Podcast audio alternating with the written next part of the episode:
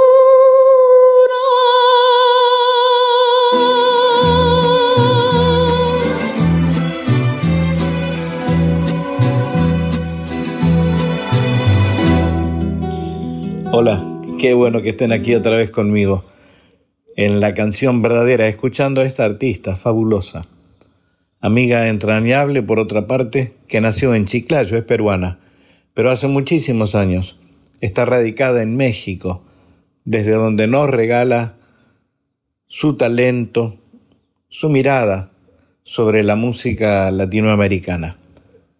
Estoy hablando nada más y nada menos que de Tania Libertad. Escuchémosla un poco más.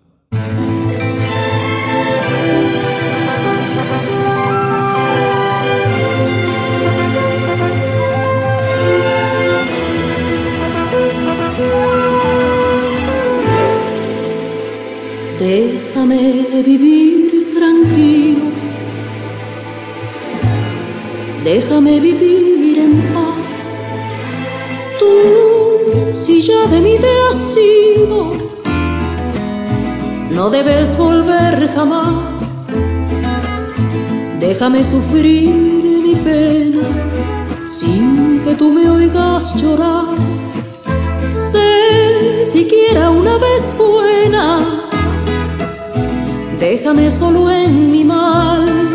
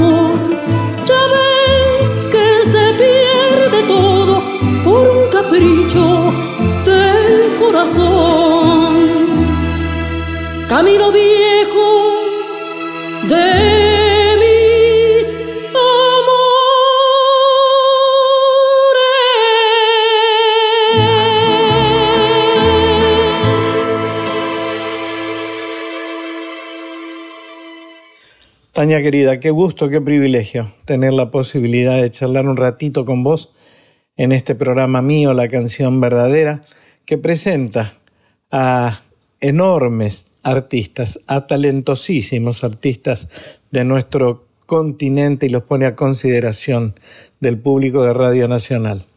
Para mí es un placer muy grande hablar con vos, sencillamente porque, bueno, tenemos una relación de hace muchísimos años, nos conocemos, He tenido también, valga la redundancia, el privilegio de que grabaras algunas de mis canciones.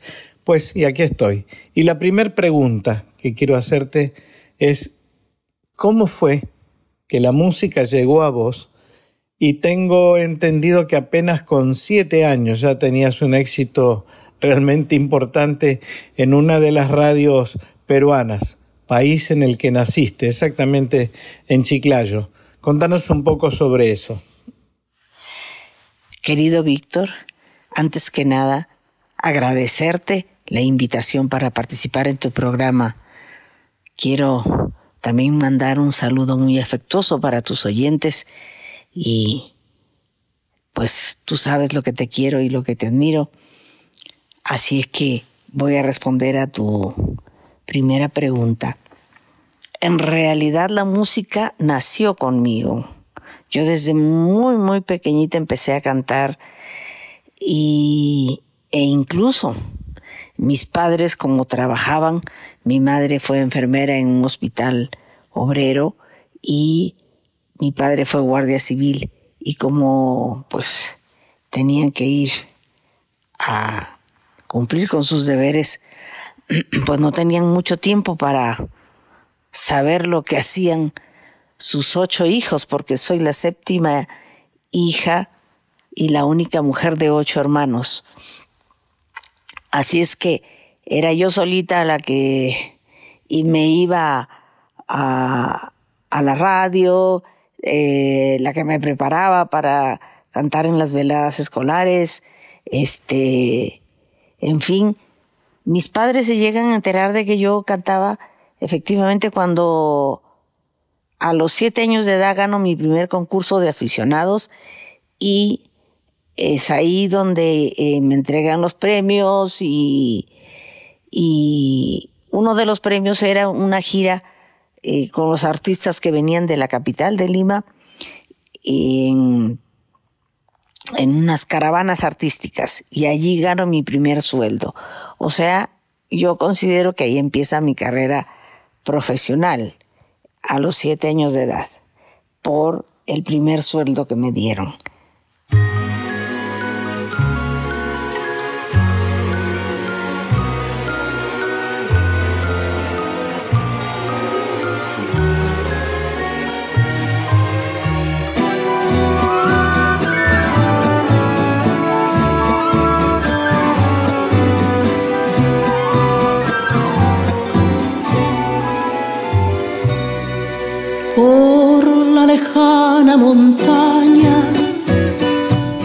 Cabalgando un jinete, vaga solito en el mundo y va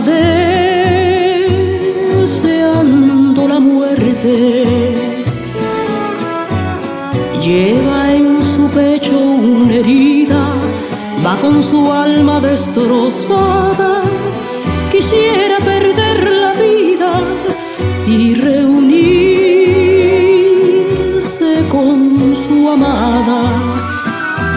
quería más que a su vida y la perdió para siempre. Por eso lleva una herida, por eso busca la muerte. Por eso lleva una herida,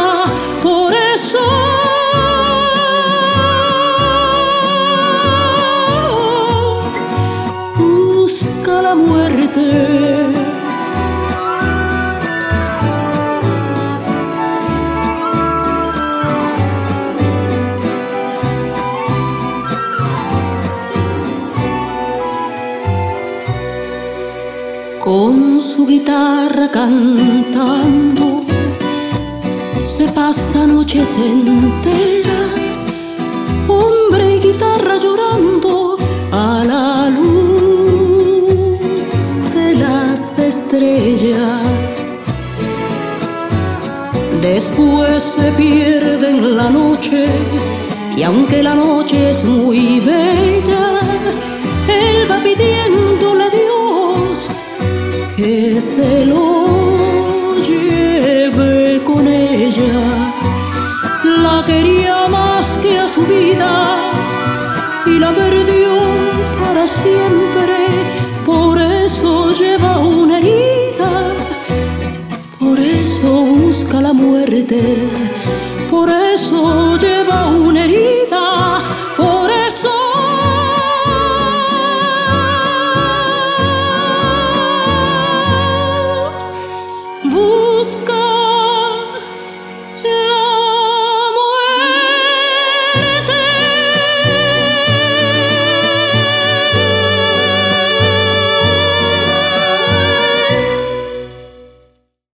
fue ajena tu relación con el bolero e intuyo que esa elección tiene muchísimo que ver con tu radicación definitiva en México.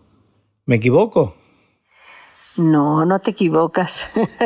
Efectivamente, además, eh, mi primer canción que canto arriba de un escenario a los cinco años fue un bolero, Historia de un amor. Y la canción con la que ganó el concurso de aficionados que te mencioné en la pregunta anterior también fue un bolero, Obsesión. Entonces, eh, a los siete años de edad yo ya tenía un repertorio de unos 400 boleros. Y tuvo naturalmente que ver con que era el género de moda y, y nosotros escuchábamos radio a través de, de, un radio Telefunken que tenía mi papá, este, y yo alcanzaba a oír eh, la, una radio mexicana que pasaba muchísimo bolero y con grandes cantantes como María Victoria, como Olga Guillot, como Las Landín, en fin, y esa fue y sigue siendo una de mis grandes influencias, el bolero.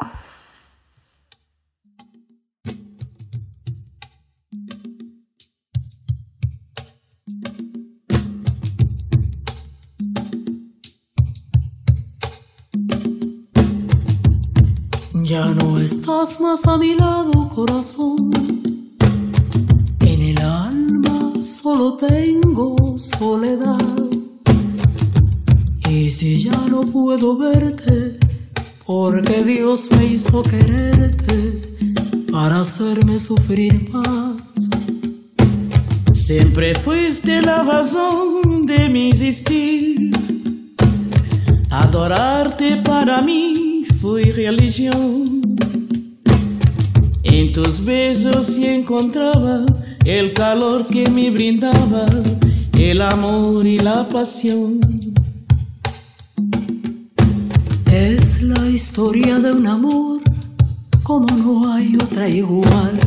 Que me hizo comprender todo el bien, todo el mal. Que le dio luz a mi vida, apagándola después. Ay, qué noche tan oscura. Sin tu amor no viviré. Ya no estás más a mi lado, corazón. En el alma solo tengo soledad. Y si ya no puedo verte, porque Dios me hizo quererte para hacerme sufrir más. Siempre fuiste la razón de mi existir. Adorarte para mí fue religión. En tus besos encontraba el calor que me brindaba, el amor y la pasión.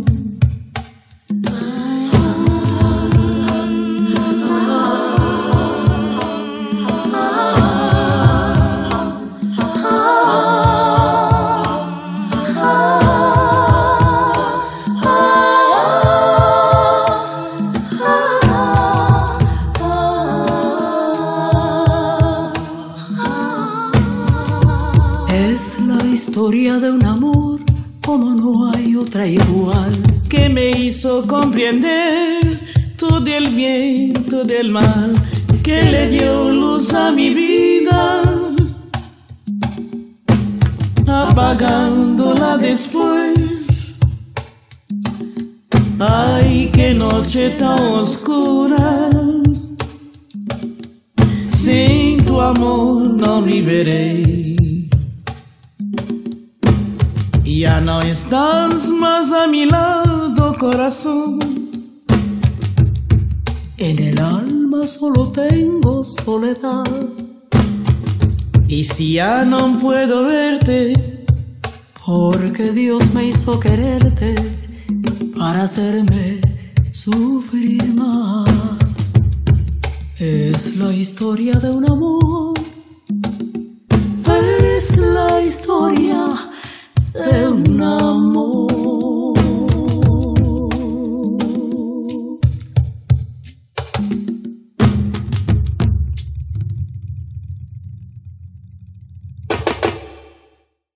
¿Qué sentís de la música argentina? Porque definitivamente has elegido muchísimas composiciones de músicos argentinos. El caso, por ejemplo, de Alfonsina y el mar y otras tantas, entre las que, como decía al principio, he tenido el enorme privilegio de ser seleccionado con canciones como Razón de Vivir, como Síndrome de Amor.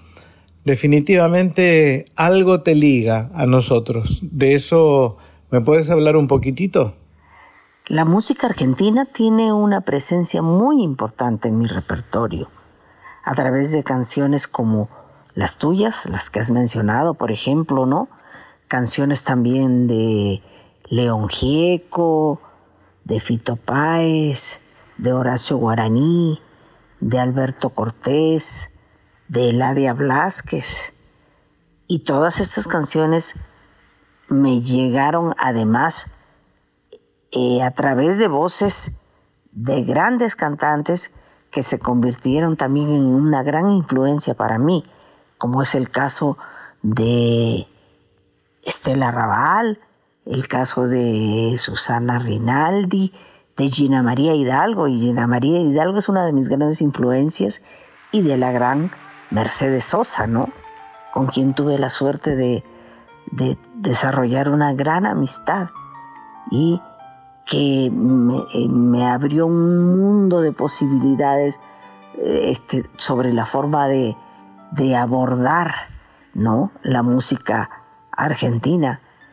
Por eso es que eh, yo considero a Mercedes como una eh, voz y un pensamiento y una actitud a seguir incluso ahora que ella ya no está. Siempre la recuerdo y siempre recuerdo eh, todos los consejos que ella me daba, ¿no?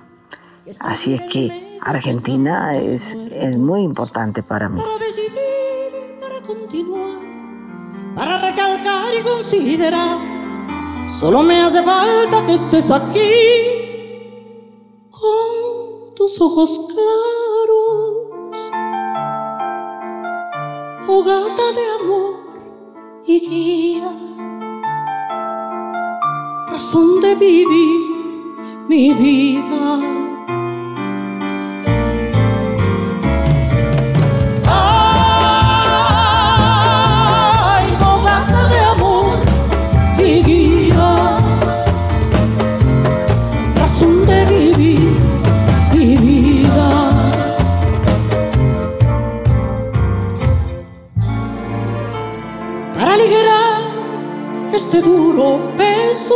De nuestros días, esta soledad que llevamos todos islas perdidas, para descartar esta sensación de perderlo todo, para analizar por dónde seguir y elegir el modo, para aligerar, para descartar, para analizar y considerar. Solo me hace falta que estés aquí ojos claros, fogata de amor y guía, razón de vivir mi vida.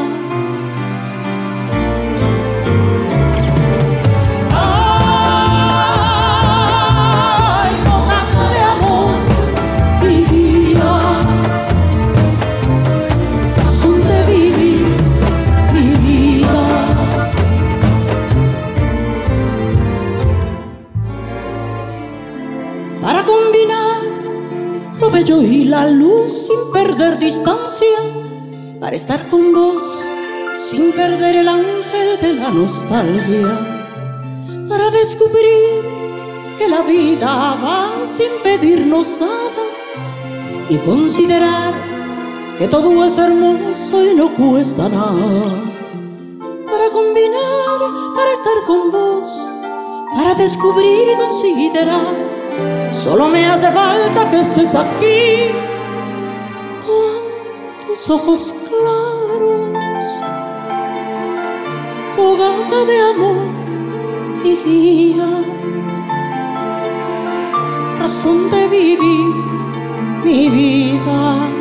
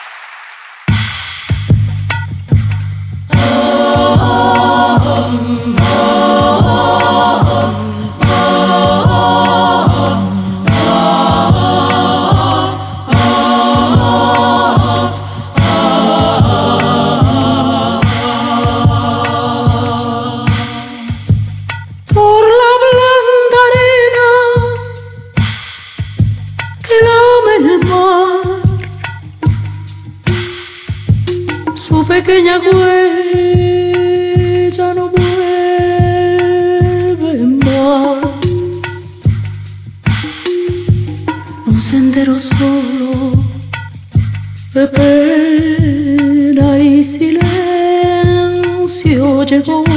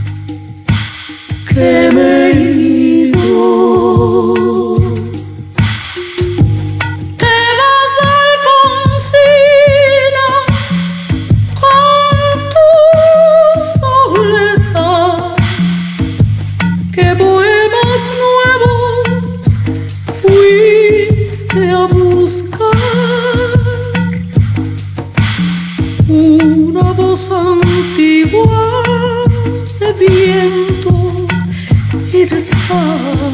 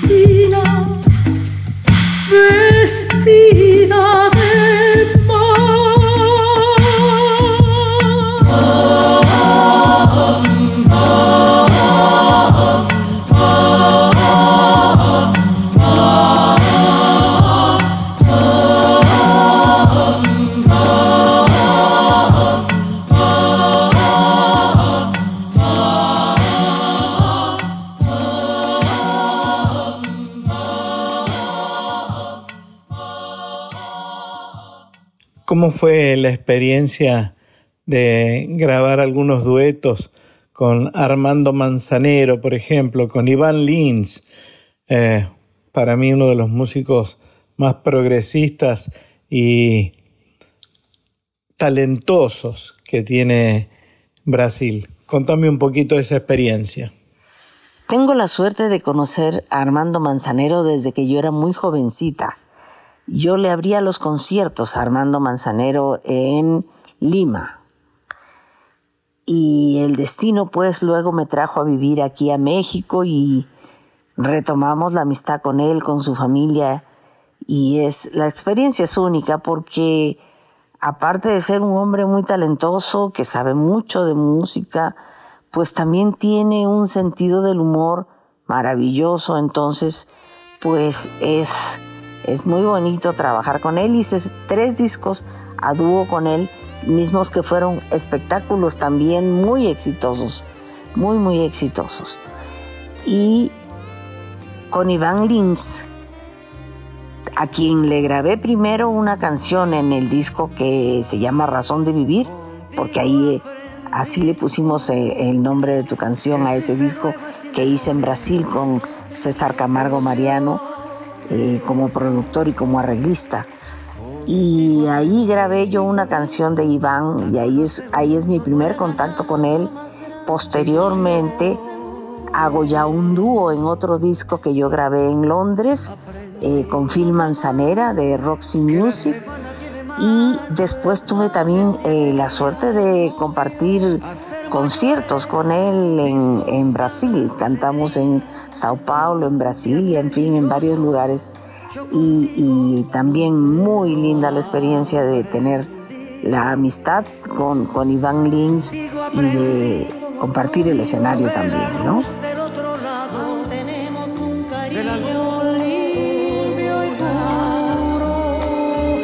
Contigo aprendí que tu presencia no la cambio por ninguna.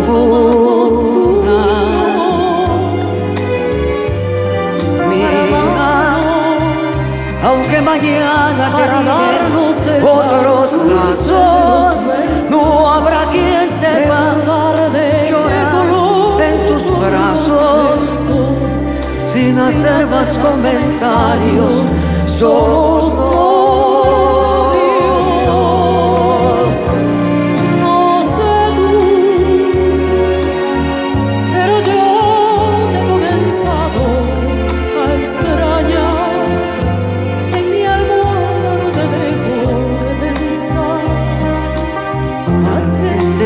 amigos en las calles sin testigos.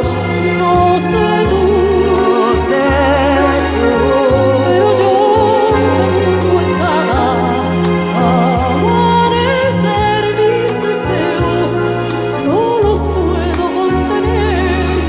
En las noches cuando duermo, si de insomnio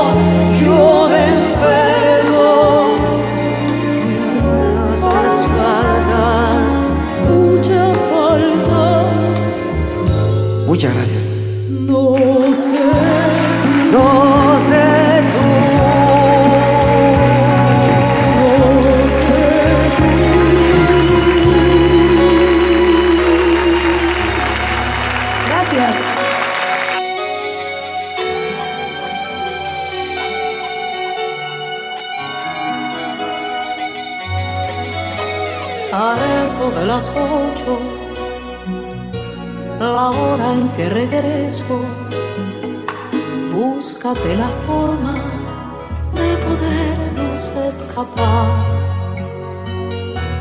fuera de este mundo, incluyendo niños, a ver qué inventamos, retomar nuestros cariños y unos minutos robar.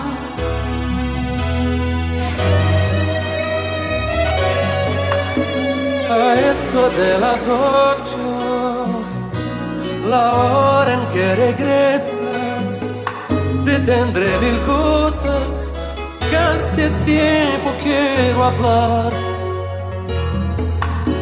Fuera inhibiciones, Oirás sorpresas. Y no habrá teléfonos ni amigos indiscretos, ni que el timbre va a sonar. a eso de las ocho. Intentaremos escapar de este manicomio repetido del hogar. Puede que logremos algo muy particular, ver estrellas en el techo del desván. A eso de las ocho, la hora en que regresas, todo habrá quedado en un hermoso amanecer. Una travesura pequeña, locura, ya habrá sucedido y mañana un nuevo día volveremos a empezar. De hecho, en referencia a la última pregunta, uniste tu voz a algunos entrañables y comunes amigos como el nano Serrat y cantaste justamente una canción hermosísima que se llama Papel Mojado de Mario Benedetti, que no es argentino, pero está muy muy ligado a nuestra cultura rioplatense. Una canción bellísima. Y quería que me contaras un poquito cómo fue también aquella experiencia con el nano. A Joan Manuel Serrat lo conozco desde 1975, cuando pasó por el Perú a dar un concierto y fui, fui presentada con él por un amigo común. Y a partir de ahí también desarrollamos una gran amistad. Eh, nos vimos ya después aquí en México, en España, en fin. Eh, canté con él, me invitó a cantar con él varias veces y en el año 97, 98 yo decido hacer un disco eh, de homenaje a Mario Benedetti, a quien también conocí desde 1975, cuando pasó por Lima, eh, huyendo de la Argentina eh, por todo, por la amenaza de la AAA, en fin, eh, allí vivió un poquito tiempo, muy poquito tiempo, pero el suficiente como para que yo lo conociera y después ya nos, fre nos frecuentábamos aquí cuando venía a México y nos veíamos en España, en fin, el asunto es que eh, se dio la circunstancia de que gracias a esta amistad y yo pudiera hacer un disco completo con un libro de poemas inéditos de Mario que se llama eh, La vida ese paréntesis. Entonces, ese disco que yo hice con todas las canciones de Benedetti, musicalizadas por Víctor Merino, y en el que viene el dueto de Papel Mojado con Joan Manuel Serrat, salió a la venta junto con el libro de, de Mario. Entonces, para mí, pues, eh, fue realmente un, un lujo hacer ese disco porque además también ese disco tiene el prólogo de José Saramago, a quien también tuve la suerte de conocer. Entonces no me puedo quejar, la vida me puso en el camino a los personajes correctos, los cuales me enseñaron el camino a seguir, ¿no?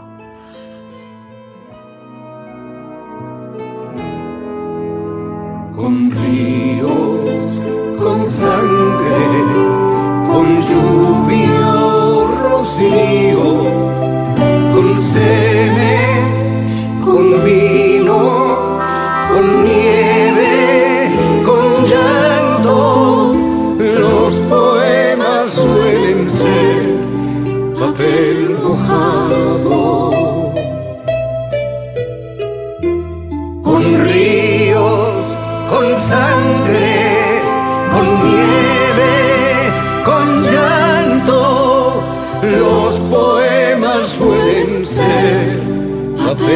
mojado.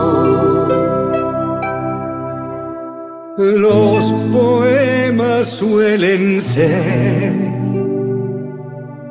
papel mojado.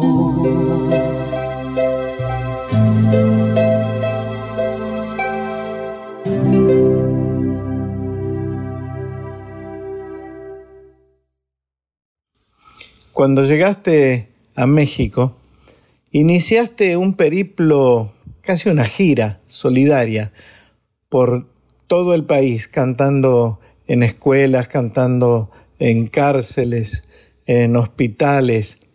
¿Qué te motivó? Sencillamente, ¿qué te impulsó a realizar semejante trabajo?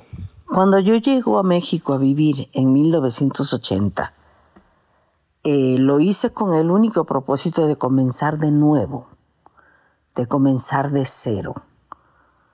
Porque eh, lo que había hecho en el Perú, aunque era bastante importante, hice 10 discos, tenía programa propio en la televisión, eh, hacía mucha radio también y giras, pero no sentía que no que tenía demasiados matices mi, mi, mi carrera, ¿no?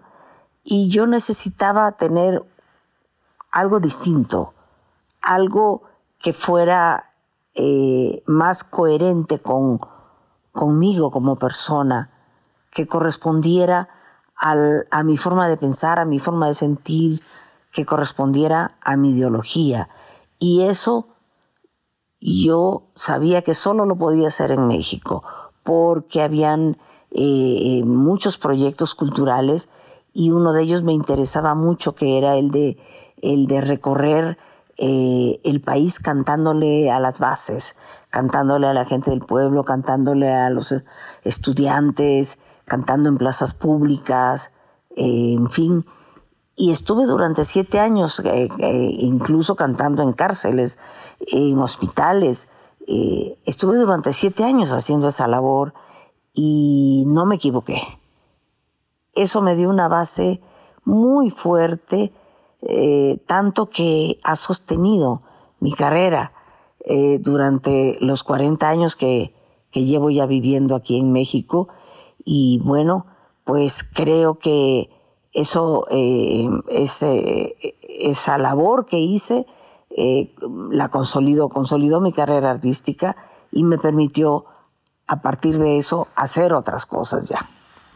Tenés una voz realmente hermosa por donde se la mire y lírica, absolutamente lírica, lo que evidentemente te permitió explayarte en un disco tan hermoso como Arias de Ópera. Pero mi curiosidad es porque cuando uno encara una propuesta distinta a la que las compañías discográficas están acostumbradas, eh, en general los productores le dan la espalda o por lo menos intentan frenar ese tipo de proyectos. ¿Qué te dijo la compañía discográfica cuando se te ocurrió y presentaste el proyecto Arias de Ópera? El disco de Arias de Ópera lo hice en el año 2000. Y esto solo se puede hacer desde una eh, digamos, desde una postura de artista independiente. Yo dejé de, eh, a las disqueras en 1995 y a partir de allí empecé a, hacer música mucho más experimental. Y debo decirte que el disco de Arias de Ópera tal vez sea el disco más audaz de mi carrera porque y el más atrevido, porque yo ni, ni estudié para ser cantante de ópera, ni sabía nada de ópera. Pero a mí me lo propuso el ingeniero Carlos Slim, que me había oído cantar los Ave Marías, el de Schubert y el de Unod, en las bodas de sus hijos, y me dijo, ¿por qué no haces un disco de ópera? Y, lo, sacamos con la, con la compañía telefónica y en fin, este, y yo pues eh, acepté, pero a los dos minutos me arrepentí porque dije, ¿y ahora cómo voy a cantar yo todas esas cosas? Eh, además en otros idiomas y en fin, estuve como cuatro meses encerrada aprendiendo eh, todos los pasos para hacer por lo menos un trabajo decente, presentable. ese disco tiene la ventaja de que está hecho desde, desde un punto de vista de una cantante popular. Nunca pretendí cantar como una cantante de ópera y por eso fue que el disco eh, este, se convirtió en un éxito. Solo en, ese disco salió solo en México y se vendió más de un millón de copias, se vendieron más de un millón de copias aquí en México. Entonces, pues, eh, no sé, son, actos inconscientes que se convierten en actos exitosos. Muy agradecida yo con ese disco de Áreas de Ópera.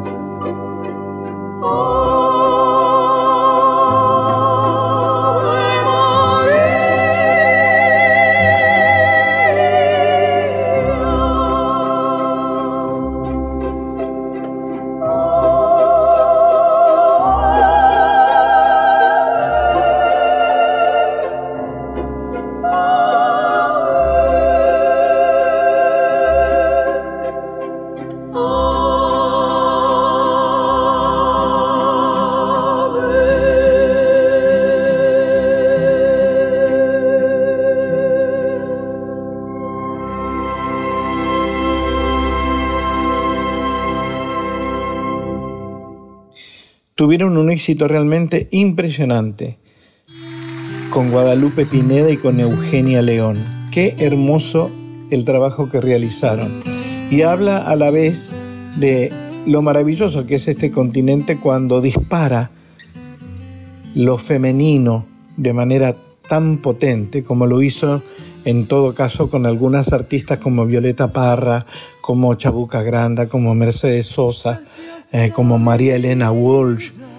De verdad que ese disco sinceramente signa, pone en el camino y en el oído de los humanos la voluntad, la fuerza, la entereza artística de lo femenino. ¿Qué sentiste cuando hicieron ese disco con Guadalupe y con Eugenia? Tengo la suerte de conocer a Eugenia y a Guadalupe desde que llegué aquí a México, porque nos movíamos en el mismo círculo de lo que en ese momento se llamaba la nueva canción. Nunca imaginé que años después la disquera, ahora sí una disquera, nos iba a proponer hacer un disco en el que pudiéramos demostrar no solamente nuestro compromiso con nuestro género, con, con, las mujeres de, de, Latinoamérica, las mujeres del mundo, sino también nuestro compromiso con una canción en la que creemos profundamente. Por lo tanto, la experiencia se convirtió en algo poderoso, realmente poderoso, porque además eh, decidimos tener eh, invitadas dentro del disco que todas fueran mujeres que representaran diferentes géneros, ¿no? Este, y, diferentes también generaciones, ¿no? Entonces, eh, en realidad es un disco entrañable porque muestra muchas, muchas, muchas cosas, ¿no? Muchas cosas de cómo podemos este, eh, no, no me gusta hablar del poder de las mujeres, ¿no? Sino mostrar la fortaleza este, que tenemos eh, y las convicciones bien puestas también, ¿no? Y, sabemos lo que queremos y en fin, todo eso quedó demostrado en, en, ese disco. El repertorio estuvo muy bien escogido y los arreglos y la producción, toda se hizo se hizo con mucho amor y con mucho cariño, ¿no?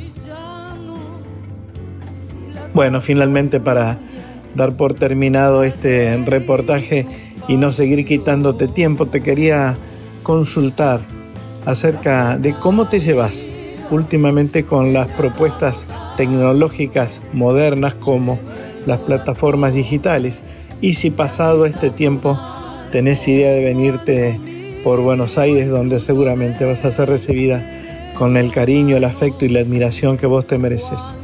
Te mando un abrazo enorme, enorme, Tania. Y de verdad, suerte en la vida y cuídate mucho. Bueno, mi querido Víctor, tú me conoces y sabes que soy una mujer muy inquieta y desde hace tiempo este, me estoy moviendo entre, entre lo digital y entre lo electrónico y tengo mi estudio de grabación aquí en casa y me pongo a experimentar. Y pues salen cosas muy bonitas y lo bueno es que ahora ya a través de estas plataformas digitales este, podemos hacer llegar nuestra música a lugares impensables. Porque antes el disco físico eh, salía en el país de uno eh, y luego si tenía suerte por ahí, salía en tres o cuatro países. Pero ahora eh, con esto de las plataformas digitales, pues ya nos pueden oír en, en, en todo el planeta, ¿no? Y eso me parece que es estupendo y que hay que aprovecharlo, que hay que seguir haciendo buena música para, para, para que puedan, pueda ser escuchada en otros lados. Tenemos la posibilidad de hacer llegar nuestras creaciones a, muchos lugares, ¿no? Y eso es muy bonito. Yo sí estoy totalmente de acuerdo con, con, todo esto y estoy muy conectada en ese sentido, ¿no? Te agradezco mucho por esta entrevista, mi querido Víctor, y bueno, espero pues pronto poder estar por Argentina también, que me encanta, me encanta ir por allá, pero pues no, no hemos tenido la suerte de ir en los últimos años, porque la última vez que fui creo que fue en el 2010. Entonces, este, ojalá y pronto, pasando esta pandemia, eh, nos organizamos un viajecito por allá para hacer algo. Te mando muchos abrazos a ti y a todos tus oyentes.